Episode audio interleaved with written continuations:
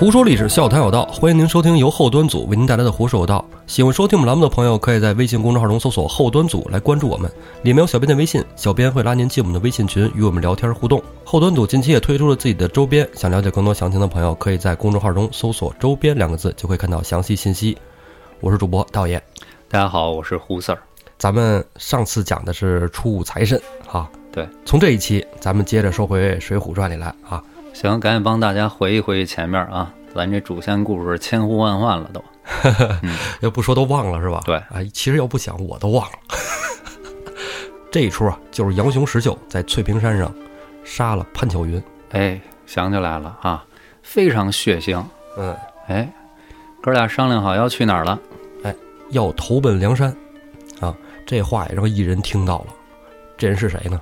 不用卖关子，哎，古上草石谦就是石谦儿啊。哎，石谦儿，他猛地从这古墓里出来，这真吓一跳啊！对，你知道古墓里出来的是僵尸还是啥呀？是不是？这一蹦跶出来，杨雄一看，嘿，老熟人，认识，抓过，哎，啊抓过，以前在牢里待过啊。杨雄觉得呀，这孩子啊，哎呀，这个虽然是偷东西啊，有点不良嗯。啊，但是呢，人还不错，哎，就给他放了，哎，减刑啊，怎么着了，是吧？但是你说，我这么看啊，嗯，这个书里边反正并没有写石谦什么劫富济贫什么的。嗯，你想这还盗墓呢？咱中国古代这偷坟掘墓者死，这是国法呀。对，所以说石圈儿，我觉得未必是良人啊。你 肯定是嗯人家这这这他偷鸡摸狗嘛，是吧？哎，正常来说，社作为一社会人来讲，他就不是好人啊。对呀、你看咱们都认为他不是好人，是吧？哎，所以说，呃，可能影视剧里边给他冠上一个劫富济贫这么一个是吧？呃，帽子，哎其实想把这人物给扶正，其实也是把《水浒》这部书的价值观扶正。水浒这价值观，水浒独特的价值体系啊。这就是你看的时候爽嘛？哎，哎要么人说嘛，说这个少不看《水浒》，老不看《三国》嘛，嗯，是吧？年轻人看完这就是国仔啊，这个看完之后是吧，都要当扛把子。石秀一看杨雄跟石谦认识啊，那就介绍一下吧啊，嗯回来说我兄弟石秀啊，这是原来老朋友，哎，石谦成他妈老朋友了。哎，那是吧？那怎么说呢？是不是？虽然说飞檐走壁是吧，那也是朋友嘛，是吧？嗯杨雄见着石谦就得问他说：“你跑这儿干嘛来了？”是，这肯定是第一个问题啊。对吧？嗯，然后石谦说：“哎，最近这个是吧，囊中羞涩啊，来这儿来求点钱啊我，没辙了，是吧？哎，取点钱。哎，嗯，哥俩好，咱们真的是偶遇啊！嗯我不是说跟着你们上来的，你们哥俩上来也他妈吓我一跳。我这这跟死人打交道呢，你是吧？你这这出点东西，制造我也挺害怕啊，我也挺害怕。呃，这个我觉得啊，你说有没有这么一种可能？嗯就是说，石谦本来呢飞檐走壁，上家入户偷东西。嗯杨雄作为一个执法工作者，跟石谦说：说你你别在这儿干这事儿了，啊，别偷了嗯啊！你再偷了还得抓进来，你再抓进来我可放不了你了。嗯啊，哎，石谦想好了，石谦开始不偷人家东西了，开始盗墓了。这 有可能 啊，有可能啊有可能，可能性我这不大 啊。狗改不了吃屎，啊，这说什么贼不走空啊哎？偷过一次就得有第二次，啊这东西怎么说？呢？而且他石谦不是一般的偷啊，神偷啊，神偷，哎，神偷，当然，在古代小说里边，这种神偷吧，其实一般都有点仗义劲儿啊。哎，对，还都挺正面的啊。哎，这坏人都是那种直接就打砸抢，是吧？其实石谦这人物对梁山里头挺重要，重要。是吧？鸡鸣狗盗什么都得都得有，这是属于叫什么特有特殊功特特殊功能的啊。，对对对，啊特殊工整，哎技能是吧？石谦跟杨雄一解释是吧？没钱，来弄点钱嗯来。杨雄说：“这还干这事儿呢？说那个你刚才也听见了是吧？我们说什么？这是吧？指指树上你也看见我们都干什么了。嗯兄弟，你想怎么着啊？嗯是？吧？那得得问问吧，你这个玩意儿，你回去报了官怎么着啊？石谦说了，哥哥，我想跟你们一块儿上梁山，嗯啊，一起混口饭吃。哎，石秀就说说这个都是哥们儿，那一块儿去吧，是吧？嗯都认识。梁山上招贤纳士啊，这海量招聘是吧？不缺你一个，是吧？走。石谦说了，说这个哥哥下山有条小路，我认识，咱们从后山走。兄弟三人下了翠屏山。咱这说，你还记得之前那俩轿夫吗？啊，抬着轿，那俩轿夫还在那儿干等着呢。俩轿夫等半天，说这没下来呀，说我们这儿等着呢，还上去瞅瞅，上来一看，霍家这热闹劲儿的，嗯吓坏了太惨了，啊！这边是迎儿的啊，两截儿，是吧？对一边腿一边上半身那边掏心挖肺的啊，树上一堆肠子犊子，哎呦，俩人吓坏了，赶紧回去就报了给知府。啊你想想啊，山上然后乌鸦嘎嘎嘎过来叼这肠子肚子，还真，这是书书上是这么写的，哇，就是乌鸦在那吃呢是。吧？你想这画面是吧？尤其是半，他们上山了已经天黑了，嗯，他寻思天黑你没下来吗？才上去的，吓够呛。屁滚尿流，回去报官了呗。哎，这个知府带了这个衙门的人来了，一看，嚯家伙，这么热闹呢，赶紧收拾吧。这尸体检验吧，这没什么可检验，这就是他杀，这肯定不是自杀，这是吧？哎，那就是说怎么办啊？找这人是谁家的呀？嗯教夫知道啊，啊，教夫知道，这嫌疑人一下就锁定了，是吧？对谁没回来，那就是重点嫌疑对象。对，这老半条肯定一说的就是肯杨雄石秀呗，是吧？嗯他自己闺女点事儿，其实我估计这心里是有一些逼数的，是吧？嗯啊，这事儿再加上之前那个头陀跟和尚是吧？裴如海两具尸首并到一块儿，那就是杨雄石秀发下海捕公文追捕这兄弟二人。嗯，这边衙门里怎么办这手续？然后潘老公啊，潘老公潘老伯啊，啊潘老伯怎么收拾闺女啊？这丫鬟这暂且不提啊，就没他们戏了。嗯咱们接着说杨雄、石秀、石谦哥仨，仨人匆匆忙忙离了冀州，赶紧跑啊！这家伙，冀州这地儿，按说啊，当时应该属于辽国，嗯，这一下就跑出国了，是吧？嗯奔了这个大宋国了，是吧？哎哎，心灵归故乡啊。啊，这一下就跑到了这个运州。时间过，匆匆忙忙，该吃饭也得吃饭，是吧？小型夜住，饥餐可饮。哥仨这一天到了一酒店，哎，这酒店跟别酒店不一样，没什么人，冷冷清清的。人家酒店因为宋朝嘛，是吧？嗯宋朝也没有宵禁嗯啊，晚上都热热闹闹的。说这地儿是一个大村镇啊，这酒店怎么那么冷清，没啥人儿？说那也进去吃口饭吧，是吧？嗯没人正好，他还清静呢。推开门进去之后，小二说：“哎呦，您客爷几个，我们这都这都打打烊了啊啊！对对，您这吃什么？我们这儿没什么了啊。反正您要是住有地儿住啊，吃的话只有米。嗯，弄口主食。啊哎，对，只有米。您要不自己做，锅都刷完了，干干干净净的，您自个儿弄点得了。这哥仨跑路来的无所谓，行行行，就是那我们自己弄呗。石谦这时候问了一嘴，说这店里边儿有酒肉吗？啊，小二说肉真没了，肉早气儿都卖完了啊。那个酒还有一点儿啊，也就村酿，哎，凑合喝一口没问题。我们这酒也还行啊，您就是就着这个酒下饭吧啊，也没什么菜。呃，哥仨说行行行，你就这样。杨雄呢，掏出一根钗子来。之前不是把媳妇儿给剐了之后，把头上钗子不都拔了吗？手上撸了是吧？大戒指是吧？哎，拿一根钗子给了小二，说这个够饭钱吗？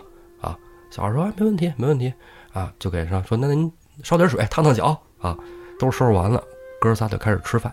小二这时候呢，过来做个陪是吧？人家先结账了，一般都是后结账嘛是吧？人先结账的哎，，你说他掏一簪子，是不是身上也没钱了？真是出来挺匆忙我啊。估计是。有有这个铜钱儿什么的，肯定他先先拿铜钱儿啊。对，哎，这哥仨里，我觉得啊，谁真正有钱啊？石秀有钱，他出来之前他是结了账的啊，租了房子对，他啊，全盘都计划好了，嗯是吧？以前这是人家十大掌柜的呀，是不是？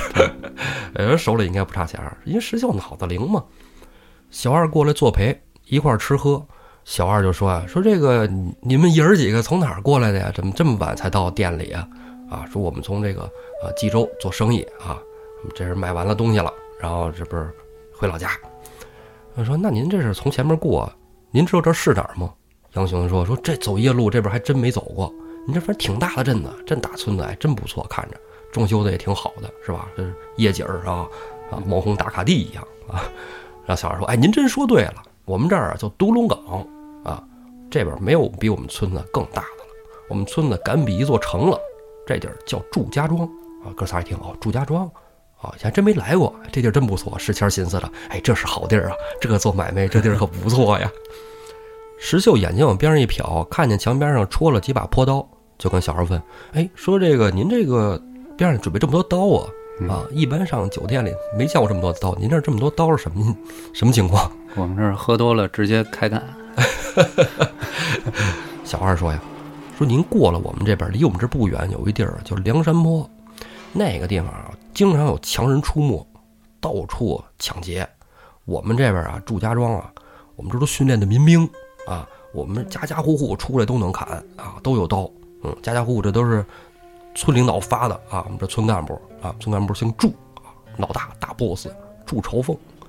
好多听评书的朋友一听这祝朝凤啊三个字，说这名字起的还挺好听啊，挺有文化是吧？百鸟朝凤啊，其实不是嗯，说这个朝凤啊，是以前是一个就是，呃，对这个豪绅的一种尊称啊，啊，就像说什么大官人一样啊哦，员外爷，哎，员外哦，这么概念，就是一个呃尊称啊，大 boss 啊，老柱头。然后说我们这边这个刀啊，跟别人还不一样。您看，您看这刀上面吗？编着号呢，哎，家家户户分的都有数啊。我们这刀都是按着号分的，定期检查呢。哎管理有序啊，哎，大企业，哎，话说真是这个，就看这一个细节来看啊，是真是有备而来啊。嗯咱不是有备而来，是防范着这个梁山来人。嗯 石秀就跟小二说：“那这么着吧，兄弟，我明儿我们走的时候，你卖我们两把刀啊，我们就是该多少钱多少钱给你。这个你也说你讲话是吧？梁山泊就在边上附近，我们赶路，保不齐要从那儿经过，我们也留作一个防身啊。”小二说：“哟，我刚跟您说完，这都有编号，真卖不了啊，不是钱的事儿啊，不是钱的事儿。行，您哥几个吃吧，我先有事儿，我先回去睡了啊。嗯小二一走，杨雄、石秀、石谦哥仨接着吃，但是吃着吧就不得劲儿。你知道这喝酒，你就着米饭吃，没劲。必须得有肉，哎，这太无聊了，吃也吃不下去，喝也喝不痛快。嗯石谦说了：“哎，哥哥，你们先吃着，我出去上个厕所。”啊，去吧。石谦颠颠颠颠颠出去了。石谦这一出去，那家伙这飞檐走壁是吧？呱呱呱呱就施展出来。到处找吃的是吧？对，找肉，哎其实都没飞哪儿去啊，后院有只鸡。石谦一看，这不正好下酒菜吗？是不是？嗯那锅都给刷好了，走你，掐着鸡脖子就出来了，拿到屋里来。杨雄、石秀一看，嚯，你这哪儿弄只鸡呀、啊？你管他呢，来，咱整着啊！你们等着，二位哥哥啊，我这给你做，咔咔咔，拔鸡毛你发现没有？这吃这东西就不对，吃这东西就注定他们那倒霉。哎，为什么？吃牛肉就好了，不配套，是吧？哦，原来这么回事是吧？是吧？气场就不对。你你这那这书里还哪个梁山好汉吃鸡来着？哪次都得吃牛肉。哦，对，就得吃牛肉是吧？越吃越豪横是吧？吃鸡吃怂了。哎，其实你说也是啊，人没说那鸡不能吃，是吧？哎，说 对呀了说锅刷干净了，你们自个儿弄点吃，是吧？啊，这自己取当自助了是吧？嗯取来自己做啊，哥儿姐也给炖熟了。这鸡啊，其实一炖出来熬出来鸡汤嗯是吧？哎有盐就行，哎，对，有点盐，有盐就行。倍儿香。啊哥仨这回喝的痛快了，把那酒全给喝了啊，盆干碗净。哎，吃完了，哥仨正爽呢，说打睡一觉啊，明儿早清儿咱们再赶路。刚准备要睡，小二推门进来了。小二回去睡也没睡踏实，为什么？寻思着这人怎么问刀啊，又这那的，是吧？看这仨人，一看身子板也像是练家子。哎，晚上就说过来照一眼，推开门一看，吓一跳，一地鸡毛。啊，一地鸡毛，一看桌子上都是鸡骨头，再看那锅里边，嚯，这还有鸡汤呢！我这个心灵鸡汤，这干嘛呢？这是？哎，你们这鸡哪儿来的呀？石谦说：“鸡我们来时候带来的呀，你没看见吗？我拎着进来的。这他妈到什么时候说瞎话都不行，是嗯吧？你说一个瞎话就得拿十个瞎话圆他。嗯，小二说：“我告诉你，你别蒙我，这是我们店里边报晓那大公鸡，你是不是给它吃了？”石谦还想争辩几句，石秀赶紧拦下来了：“哎，算了算了算了，那个兄弟，你就说多少钱吧，这鸡多少钱？我我买了啊，给你钱。”小二说：“哎，不是钱的事儿啊，我们这鸡是报晓的，我们这客店、酒店 morning call 用的，知道吗？嗯哎，较早的 morning call，您夸家给炖了，这不行。”石九说：“说这不就是钱的事儿吗？我多给你。”不都吃了吗？是不是？对我吃都吃了，还能怎么着？能怎么办？对，也就是你就开价吧，是吧？结果小孩说了，我告诉你，你就算拿出十两银子来都没戏，得一张嘴一讹他们是吧？这这而且还没戏。不吃这道。石秀一听这玩意儿，那石秀惯他这个吧，是吧？脑筋就蹦起多高来，就往上窜。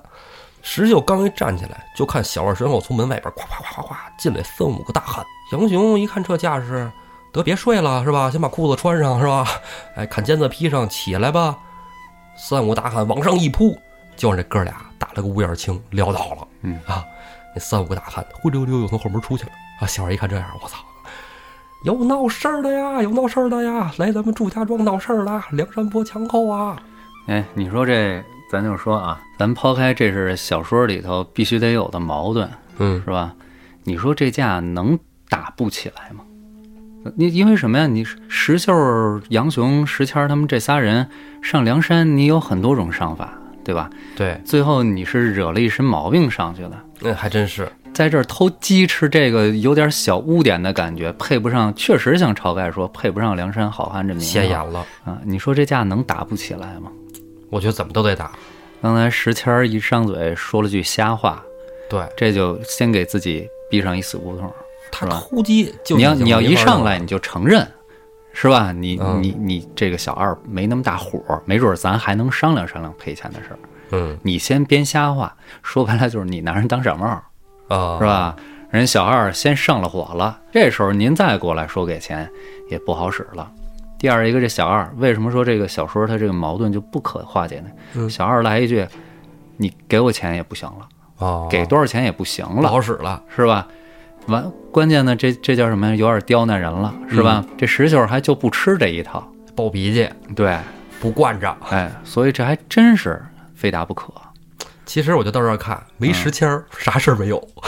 对，偷不着这鸡，吃了就睡了。哎，对，哥俩跑路，慢慢悠悠的，是吧？嗯游山玩水，一对好 CP，挺好，我觉着。嗯嗯上不上梁山都没事儿。那已经到这样了，嗯，没辙。打吧，对，故事还要继续进行下去。嗯，石秀、杨雄是吧？一看这店里边上不就有破刀吗？管你编号不编号呢，挑个吉利的，六六六八八八，拿着走吧，开干。事儿越闹越大，是吧？从打架到砍人，从砍人到把房子给点了。啊、一二百人啊！你说，你说，就说说说实话，这俩哥们儿，我觉得还真有点能耐。嗯，一二百人追着砍，啊，你看那《古惑仔》是吧？一二百人追着砍，呃基本的下场都不会很好，除非有主角光环，是吧？是啊，哎，他们也没有陈浩南，是不是？这俩哥们儿还真行，一二百人近不得身，杨雄、石秀，呱呱呱两边儿各种砍，你说这水浒这体系啊，为了只鸡，操，直接是吧？几十条人命搭进去了，是吧？朱家庄也挺惨的。啊，这哥俩手艺好，有本事，对吧？石秀在前，杨雄在后，呱呱呱就往出跑。石仙在当间儿啊，有句话讲得好，明枪易躲，暗箭难防啊。你上面跟人打着，架不住底下有挠钩套索呀。嗯，石秀脚底下先被伸出来几个挠钩套索，杨雄看见了，咵一刀给他砍飞，哎，给石秀救了。这哥俩就注意上脚底下了，石谦没注意，就被人拿挠钩套索从草丛里给抓进去了。石谦儿他跟石秀、杨雄不一样啊，是吧？对，一个不是这个功夫上的练家子，二一个呢，那哥俩是边打边退，石谦儿他就是一个劲儿的跑啊。啊，哎，家当间儿是吧？在那儿，哎呀，这一看草丛里出来人了，杨雄、石秀赶紧打散了周边的人，拿布刀往草丛里杵，这人一下都跑了。啊，人家估计也想着先抓一个是一个，是吧？你抓不着一个，这么大动静，没法跟大 boss 交代，是吧？你你上人那儿怎么说呀？说我们村里一下死好几十口子，这抓着一个就都颠了。毕竟啊，还是村民，充其量就是个民兵，啊，也都不是什么练家子啊，嗯跑就跑了。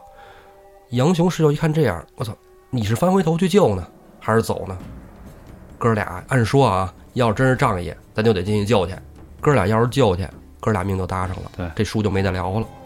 哥俩想着呀，咱们啊，先下山啊，先到边上躲一躲，先离开这个独龙岗祝家庄，等天亮之后再想计策。俩人顺着东山坡就下来了。下来之后呢，这就一晚上啊，走走也没睡呢，是吧？哥俩刚想睡，困着吧唧呢，哎，走前面又有一小镇子，小镇子门口卖早点的，这那这咱们是吧？吃点早点吧，来点油条、豆浆、馄饨捂的啊，点上点吃的，哥俩在那吃，也没人说话，心里正烦着呢。这时候店里啊，还有其他吃早饭的，哎，这吃完了往出走，这往出走跟杨雄打一照面，这哥们儿扑通跪下了。嗯哼，哎，杨雄吓一跳，哎，等这哥们儿抬手一抱拳，杨雄哥哥，杨雄看，哟，这不是我杜兴兄弟吗？你怎么在这儿呢？这人啊，就是鬼脸杜兴。哦，这鬼脸杜兴啊，抬起头跟杨雄说：“说哥哥，自从你搭救过我之后，我一直还想去看你呢。这在这边现在我一直都挺忙的，刚准备说抽开身过俩月上济州城看你。这杜兴应该是以前杨雄帮过他忙。救对，这杜兴啊，以前在济州城做生意啊，因为跟人发生了争执，把同伙打死了，惹了人命官司，杨雄把他给救了。其实你这么一看，杨雄其实也是一个跟宋江似的人物，嗯，但是就是结交的人啊，差那么一点儿。你看当年咱们聊宋江的时候，救过都是什么人？晁盖一大票，公孙胜吴用，嗯是不是？那都是什么人啊？其实 啊也是强盗，区别不大。但是从人性上来说，还是有一个区分的。你看杨雄救的石谦儿、杜兴，杜兴这块儿为什么我就是说稍微低看了那么他一眼？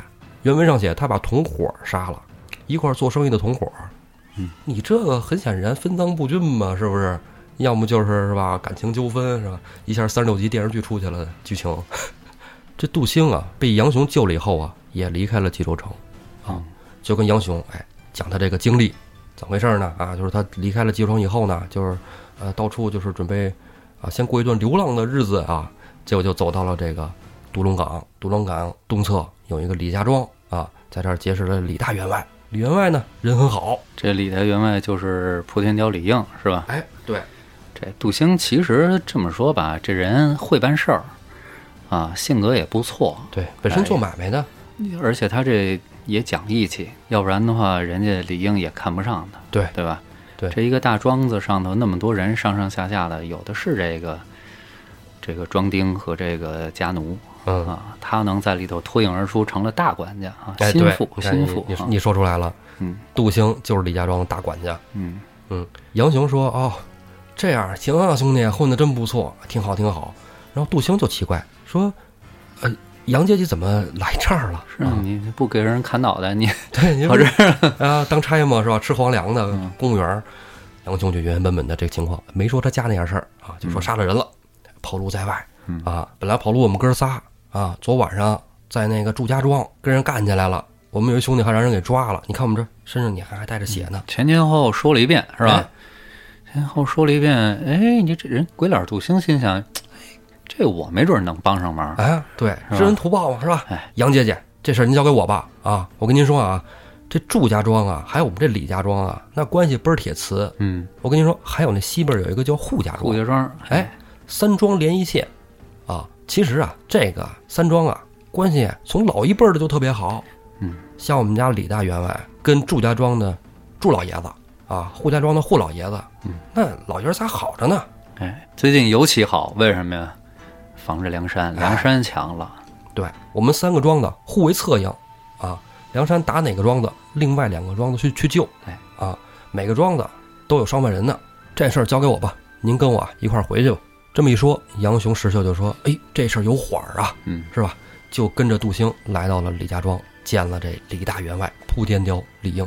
杜兴啊，之前他这点事儿就跟李员外说过，李应本身就对这杨雄啊有点印象了啊。这么一见面，哦，挺好挺好，这个你这二位兄弟，是吧？鬼脸是从外边来的，嗯外边来的，我要用你，我得是吧？我得听你给我讲点这故事。哎，对啊，梁山这些人不是梁山这这水浒这些人不就是要喝点酒得讲讲以前的故事吗？是吧？讲以前的故事，提到自己遭过灾，哎，被好人给救了。今儿再一提，你看这来了啊，是是是，对，恩人嘛，哎是吧？您看能不能说说？哎，你说这李应也是哈、后来我记得李应就修了一封书信，是吧？说这个祝家庄跟咱都不错，李应一听说这事儿，我跟你说，因为人家本身这祝老爷子、扈老爷子嗯，跟李应人仨人就属于就是有点像盟兄弟那种感觉，虽然没有说像结拜兄弟那么那么那那什么，但是面上绝对能过得去。他这个挺奇怪的，就我看这时候我老老觉得奇怪，砍伤了那么多人，嗯是吧？又烧了房子，一封书信就能把人给要回来，李应觉得自己面儿王嘛，嗯，是不是？我面儿王没问题，拍着胸脯子，拿着信盖上戳子，写上哎放人啊，那是我们自己哥们儿。呃，我之前看那个就是宋朝这个乡里生活有那么一本书里头，他就提到过，嗯。这个很多情况下啊，沿着一条河啊，沿着一条水，嗯。各种大小村庄星罗密布，啊依水而建这个哎，比邻而居，嗯。是吧？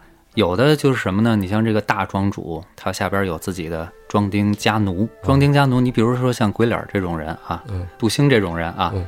比如说服侍李应，服侍的好，他自己也能得到这个攒下钱来，是吧？将来比如说可以独立了啊，当个小员外，呃，不是，当然就是说可以独立了。嗯那他他的后代跟李家的这个后代也依然要保持着这个家奴的身份，哦，彼此不能通婚。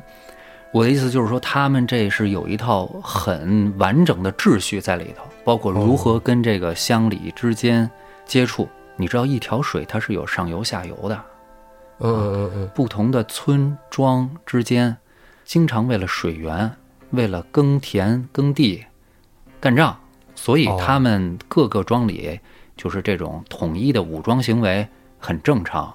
哦，啊。我觉得这三家儿啊，关系应该不怎么样。这三家啊，我觉得三家关系应该不怎么样，是迫于梁山逐渐强大，压力，对哦，他才会不得不选择性的结盟。外部压力导致的内部团结，对，哦。啊，哎，有点道理啊，有道理。嗯，哎，你刚才说这个依着水上下游打架这个，我又想偏了。你知道我想什么吗？嗯，你知道去那个江南南方玩啊，嗯不是好多那种特别小的那种溪流嘛，在村子里之间过啊。我们那会儿我记得是跟黑老师去写生，挺早以前的了，上学时候嘛。然后就看见水，说实话，啊景色挺美，但是水不干净，嗯水挺脏你。是说的是千岛湖那边不对，你要是、呃，就属于什么你们是一块儿去过千岛湖苏州啊？啊、杭州啊，反正就因为因为我们写生嘛，肯定不会去那种大景点儿。当时我们去那村子，其实看起来就是比较原生态嘛，嗯啊，这种东西就比较适合写生，因为你画画的时候需要那种美感。我们要抛弃那些现代的东西，你高楼大厦有什么可画的，嗯是吧？就要画小桥流水人家嘛。嗯，然后但是那水啊，看着都是那种青绿色啊，青绿色，真的老那个水啊味道啊，味道真的就是有点儿不太好闻啊。但是据说人村子什么做饭、什么洗碗啊，嗯都用那个对刷马桶啊、淘米啊，对，对 我跟你说，他这他这个几个村子，我我自己瞎想啊，嗯。我没没没细看这书，就是说他有可能是临水而建啊。啊，你想，他这离梁山坡已经很近了，对，周边水系也发达，梁山坡本身就是黄河流域的一个算是泄洪的湖，哎，泄洪的那种的湖泊，嗯，是吧？它就说白了就不是天然湖泊，是吧？对，像现在那儿没有水了吧？应该嗯是吧？所以现在理应啊，面儿王是吧？面上面让人撅了，觉得觉得觉得可以，觉得可以办到，于是呢就写了封信啊啊，要人。对，结果给撅回来，撅回来了，一想，那这个不能叫下人去啊嗯，下人去没面儿。我跟你说，我们这儿杜兴啊啊，我们这大管家就跟我一样啊，见杜兴跟见我一样，然后我让他拿信去，人肯定能捞回来，嗯没问题。兄弟，别着急啊，哥俩坐稳了，接着喝茶。那个杜兴，你拿我写的信去一趟。嗯杜兴也觉得没问题。李家庄很多事儿，杜兴都帮着去跑嘛。嗯，哎，他跟这个老庄主上上上下下都都认识哎啊。都有个面儿。哎，而且杜兴啊，应该是在是为人处事、待人接物上，应该是有些城府哎，有对，杜兴哪儿进去了？半盏茶功夫，哎，又回来了啊！回来之后阴沉着脸，李英问：“哎，怎么了？人呢？你怎么自己回来了让人给撅了，？”让人撅了。撅的这话怎么说的？还挺难听，我记得。嗯，去了，祝朝凤没说什么嗯啊。老爷子就说：“啊，是这事儿啊，呃，误会啊，我都能理解。但是这个你得跟我这个仨儿子商量。咱刚才说了这三家村庄了，嗯李应啊，无儿女。”嗯祝家呀，祝老爷子有三个儿子，哎，祝龙、祝虎、祝彪被称作祝氏三杰。西边的扈家庄啊，厉害，扈老爷子有个儿子叫飞天虎，扈成。其实这人倍儿怂啊，哎，这人不灵，但是绰号就特别牛，但不知道为什么，他怂，但他家他妹妹牛，哎，他妹妹啊，在这个独龙岗这三家庄子里，不说这姐们儿真不能惹啊，一丈青扈三娘，一丈青扈三娘哎。这是个狠人啊。对，话说回来，这祝家三兄弟啊，可没说像祝老爷子那么和颜悦色。祝龙、祝虎就说了：“我们这村子里死那么多人呢，啊，那是一梁山泊贼寇，知道吗？哎，你们李家庄是不是跟梁山现在勾结上了啊？居然替梁山泊贼寇出头，什么意思呀？这话撅出来了，这话一撅出来了，你让杜兴没法往下接了，这嗑没法唠了啊！因为具体时迁怎么跟这个祝家兄弟说的，怎么招供的，这那的也不知道。具体时间是不是梁山的人，他也不知道，这也不敢瞎说了。杨雄他们哥俩呀，已经跟杜兴说了，是要投奔梁山去，因为杀了人嘛，对奔哪儿去啊？投梁山。对，他们这交情也没必要掖着藏着。哎，所以杜兴他心里就没数了，万一这鸡鸣狗盗之辈是吧？对对对，冲他个儿拿这个梁山是吧？我梁山的人，你要动我，你想清楚了嗯嗯，是吧？真要是这么说的话，这锅真不好办。背不起。没错没错，嗯，因为他虽然面上能够上，但是他可做不了他们家李大官人的主啊。对，所以这灰头土脸就回来了。李应一听，这么不给面儿，还拿还还怎么着？说我也是梁山伯贼寇是吗？嗯，那咱说的说的吧。李应直接跟杨雄、石秀说了：“别着急啊，面儿王亲自出马啊，面儿王亲自出马啊，披挂上阵啊，背后插上五柄飞刀啊，拿着混铁点钢枪就冲出去了。这个个其实气势是可以的啊，可以气势是可以的，因为说一归一，李应其实是这扈家庄、祝家庄加上这个李家庄，李家庄三个庄里头，他功夫是最厉害的。对，哎还真是他其实正经确实有这个牛的资本，对。对吧？李应这出马了，杜兴也得是吧，抄刀就出去呗。嗯杨雄、石秀一看，得了，走吧，再回去干去。乌泱乌泱，点齐人马，一大票人，好几百，哗哗哗，奔着真去了，家庄去了。哎，来到之后，祝家庄一看这个，你来了，你来了也不给面儿啊，嗯你怎么着？是不是干就干呗？对你这个其实是谁都不怕谁啊。对，哎，就像你刚才说的你看，他们很有可能其实隐隐的是有矛盾的，嗯，哎，真的有道理。哎，这祝家三兄弟里头最厉害的不是老大，不是老二，是这祝彪，嗯，是吧？脾气也冲，对，这哥几个是他最厉害。嗯，还有一个隐形角色，就是这个铁棒教头啊对对对栾廷玉。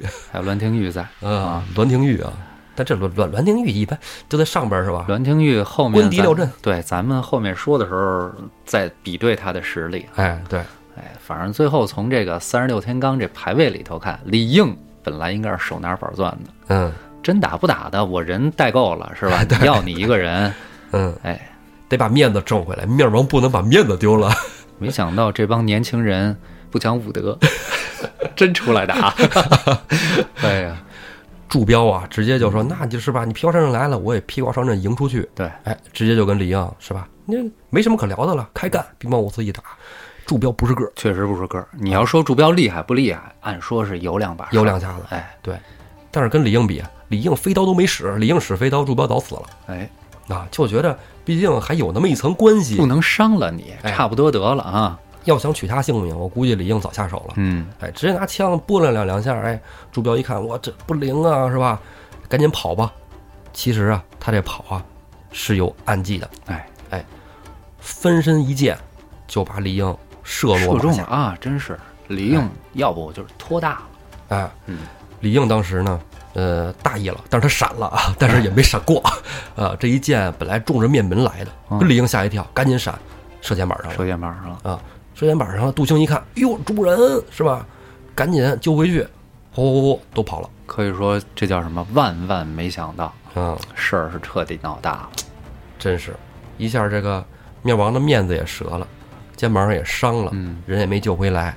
哎呦，李应回去呀、也没什么脸跟杨雄、石秀再说什么了啊，就不要再见面了，我已经没有面了嗯，啊。说这个没帮上你们，很抱歉啊。其实真不好意思的是这杨雄、石秀。没错，哎呦喂，我们哪儿得您这么大面子 就因为一只鸡，啊？一只鸡引发的血案，我是，这事儿这真的真是污点，这事儿说出来。你知道这跟这个看守所里也好，监狱里也罢，啊，就这偷东西这事儿，哦，小偷你？你在都是坏蛋，他都抬不起头来。是吗？对你这是吧？你说怎么回事儿啊？打架了，我操，倒霉是吧？冲动啊，哦，怎么回事儿啊？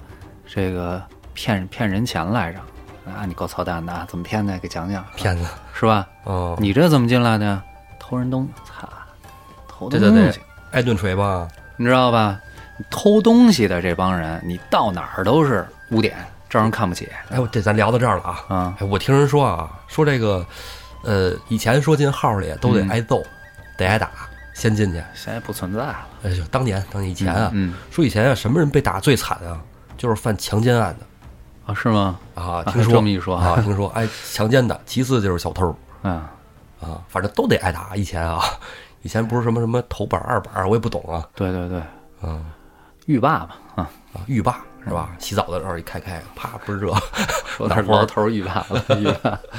啊。这问题回头郭哥带人跟郭哥讨论啊，他们喜欢琢磨着。还有伟哥，伟哥经理人嘛，这你不跟我讨论，你跟他们讨论。你那个你年轻啊，要说你要说伟哥确实在里头啊，伟哥是嗯嗯，这我这么跟你说，这一进去，那人看你的眼神儿就不对，啊，这你以前说过天生犯罪人，你知道吧？哦天生犯罪人，这是一种说法啊。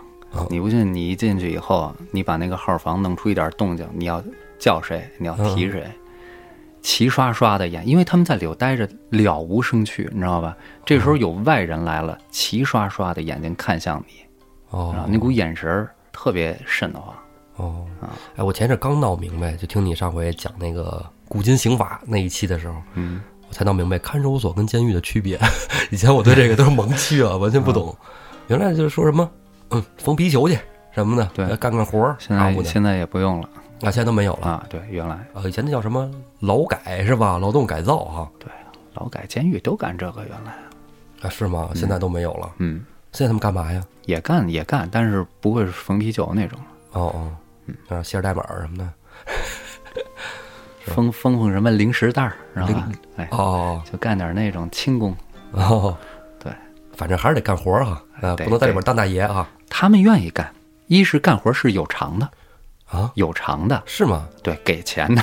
哦 你以为不给钱呢？啊，那二不对的，给钱的。那九九六吗？不是，一是给钱，二一个呢，出来他能活动活动，哦哎，就是换换思维哦啊，比比总待着强，是吧？给了这个钱呢，他在里头可以买点自己想吃的东西，有小卖部。哎，类似。哦哎，还是别进去的好。你你我也不想看见那样儿。想不进去就不能偷鸡吃，哎，对，不能偷鸡吃。偷鸡吃怎么办呢？让人抓走了，没人没没法救啊。那会儿王出马也不好使。对对啊，杨雄石秀一看这样，索性你是吧？既然捅出这么这么大的篓子来，你要说啊，没有理应这事儿，我这么想，不理石谦儿了，这事儿也就过去了。要不你上不了上身。真的，说实话是吧？你就是说这俩，我因为我就想站在这两人的角度上嘛，俩人是吧？双宿双飞，这也挺好。哎，比如说是吧？这这厮啊，这厮净做这鸡鸣狗盗之事哈、险些连累我兄弟二人，由他去吧。哎，但是你话说回来，如果杨雄跟石秀俩人有一个像宋江那样的人，嗯，就说肯定就会说，石谦兄弟，这鸡是从哪儿来的呀？嗯啊，说是鸡偷的，赶紧给人家送回去，是吧？赶紧给人家送还回去，嗯是不是？绝对不会说吃了的。嗯杨雄石秀俩人吃的还挺香。嗯，哎，也算是这个，因因为一只鸡，他们也吃了啊。哎这个没办法，石谦该救还得救，因为书上也这么写的啊，咱就得让他救啊。嗯怎么救呢？李英却不好使啊，只能上梁山了。嗯，哎直接去投靠老大，是吧？找大 boss 来救啊！本来你们不是说就怕梁山吗？那我们就上梁山求人家。杨雄、石秀啊，就来到梁山坡酒店接应他们的正是石将军石勇。他们从那个石勇那酒店一去了之后，直接就打听，都到这地儿了，是吧？也没什么好怕的了。嗯光脚不怕穿鞋了，现在脚丫子都快没了，我怕什么呢？就说兄弟，梁山坡怎么怎么走啊？石勇一看，诶，你问梁山坡干嘛呀？怎么了？我们准备投靠梁山的。石勇一看，你谁呀、上梁山对吧嗯？有没有信儿吗？一说了，有没有介绍人是吧？哎，对，你说我就是这个冀州城的两牢阶级杨雄啊，因为杀了人了啊，准备投靠梁山。我这位兄弟，嗯，拼命三郎石秀嗯，石秀一听是吧？戴宗说过，哎，戴宗上梁山啊，真跟这个山上讲过，我这次下山怎么怎么着，可好玩，收这些兄弟，然后我给你找到冀州城，还开一哥们儿，我就想着来，那哥们儿手上有两下子，打架真狠，不要命啊，还不是他事儿，别人的事儿，看不过去嗯就得干。哎，这哥们儿上梁山是一把好手。石勇一听，哦，你就是冀州城的拼命三郎石秀。石秀说啊，正是啊，你是不是认识我们梁山上的人啊？师兄说啊，倒是和两位兄长有过一面之交啊，神行太保戴宗，还有这个锦豹子杨林。哎，啊，师兄一拍，行了，自己人，得走吧。石秀跟戴宗当时见面的时候，戴宗可说了是吧？对跟跟我们一块儿上梁山，晁盖、宋公明二位哥哥嗯啊，所以石秀他知道，他他他不知道戴宗跟宋公明的关系，但是他知道晁盖是老大，对，所以他这回跟杨雄，人家哥俩本身哈、嗯难得是投奔晁盖来的，对，石秀是本身是拿着 offer 来的，相当于 对对对就带着 offer 的是吧？啊结果这上了梁山，一说怎么回事儿，石将军石勇领着杨雄、石秀就上了梁山。哎，据一听，因为晁盖早就有耳闻嘛，已经听这个 HR 戴宗已经讲过了啊，说这个兄弟怎么怎么厉害啊，这个杨雄接济是吧，让人打那么惨是吧？嗯，哎，但是一看这见面看啊，人都说这个闻名不如见面吧，一看这二位真是把汉，这 真是，真是英雄嗯啊，都是豪杰啊，挺喜欢的。上梁山好啊，啊，你们怎么过来的呀？是吧？就是工作不挺好的吗？嗯是不是？公务员啊，这个怎么想着上梁山了？嗯这也得问一声嘛，是，是吧？就算是戴宗是吧？HR 也得问问，嗯是吧？你怎么想通了就来了，是吧？哎，哥俩原本本就说了，说他接触上杀了人了啊，我们哥俩都杀了，他杀俩，我也杀俩啊。具体情况说没说咱也不知道啊，嗯是不是自己媳妇儿点事儿啊？估计也不会说。哎，反正就杀了人了，跑路啊，怎么怎么遇路上又遇上一个兄弟，然后我们到了啊那怎么着被抓了，然后我们就惹了这么一大团祸啊。原本本说了，然后晁盖说：“你再说一遍，具体说说，因为什么被抓的？啊，这个因为因为啊，是因为什么？好好说说，吃吃鸡，因为吃鸡来着。这事儿聊着，晁盖听着，晁盖脸色就越来越沉，哎，对，这脸色就不好看。为什么？晁盖虽然也办的是抢劫，是不是？我们也是绿林强盗，但我们抢的是什么？太师的生辰纲，是不是？你们偷了只鸡是吗？偷只鸡上梁山，我心说话，我还不够你们丢人的呢。梁山坡丢不起这个人，我们都是英雄豪杰，你们这种人也想上梁山，还想让我们派兵去救你们一个偷鸡贼是吗？啊，来人，把这两人拖下去斩了，你看看，好不容易有俩投他来的，结果还要弄死。但是哎，这块儿挺体现晁盖性格的。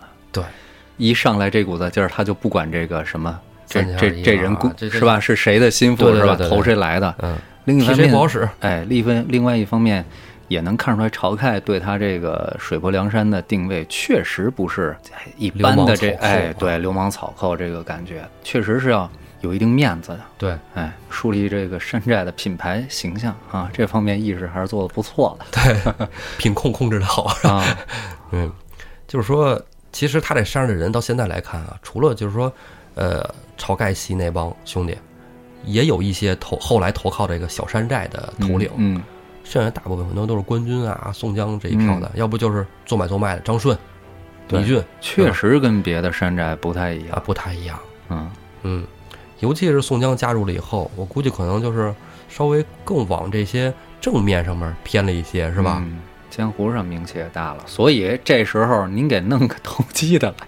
没法弄哎这事儿，我你让我们救怎么救啊？是啊，你现在这哥俩没法弄啊。你要是说操，甭管他了，晁盖说了啊，你看没有，不仗义，哎，啊，你可不配弄死斩了，啊！你你说不行，那是我们好哥们儿，大哥您得帮我们救，就是现在这局面，对，还是斩了。是吧？哎，正说要斩，晁盖身后出现一人，拍了一下，哥哥稍安勿躁你看这是有心有心眼儿的，啊，刀下留人。